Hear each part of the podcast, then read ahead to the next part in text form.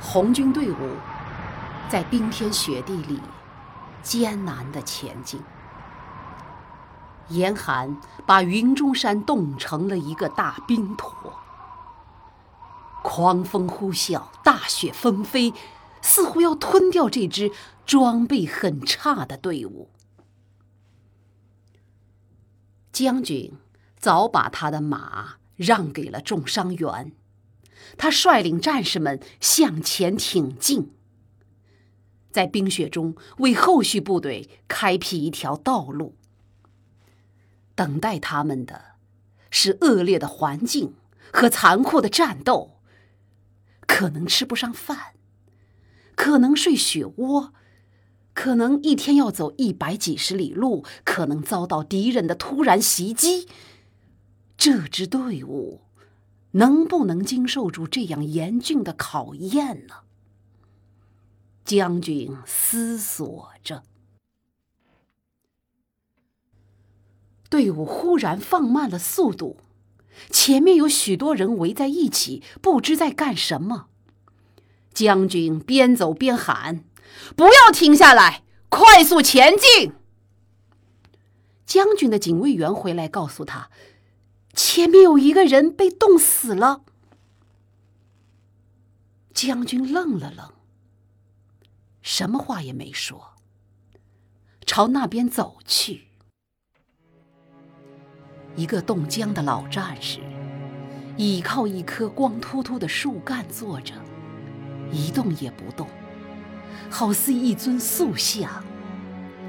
他浑身都落满了雪，可以看出镇定自然的神情，却一时无法辨认面目。半截带纸卷的旱烟，还夹在右手的中指和食指间。烟火已被风雪打熄，他微微向前伸出手来，好像要向战友借火。单薄破旧的衣服紧紧的贴在他的身上，将军的脸上顿时阴云密布，嘴角边的肌肉明显的抽动了一下。他转过头，向身边的人吼道。叫军需处长来，为什么不给他发棉衣？一阵风雪吞没了他的话，他红着眼睛，像一头发怒的狮子，样子十分可怕。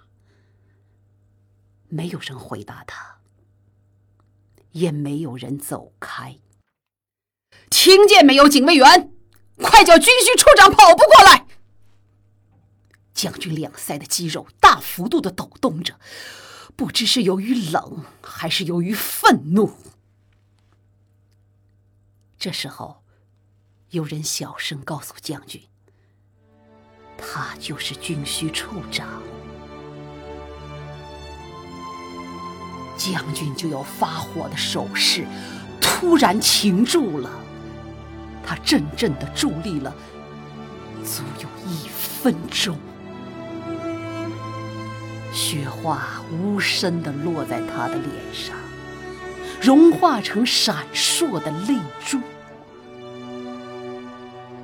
深深地呼出了一口气，缓缓地举起了右手，举至齐眉处，向那位与云中山化为一体的军需处长敬了一个庄严的军礼。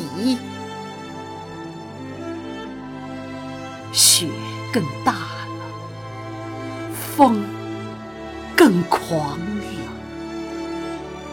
大雪很快覆盖了军需处长的身体，他变成了一座晶莹的丰碑。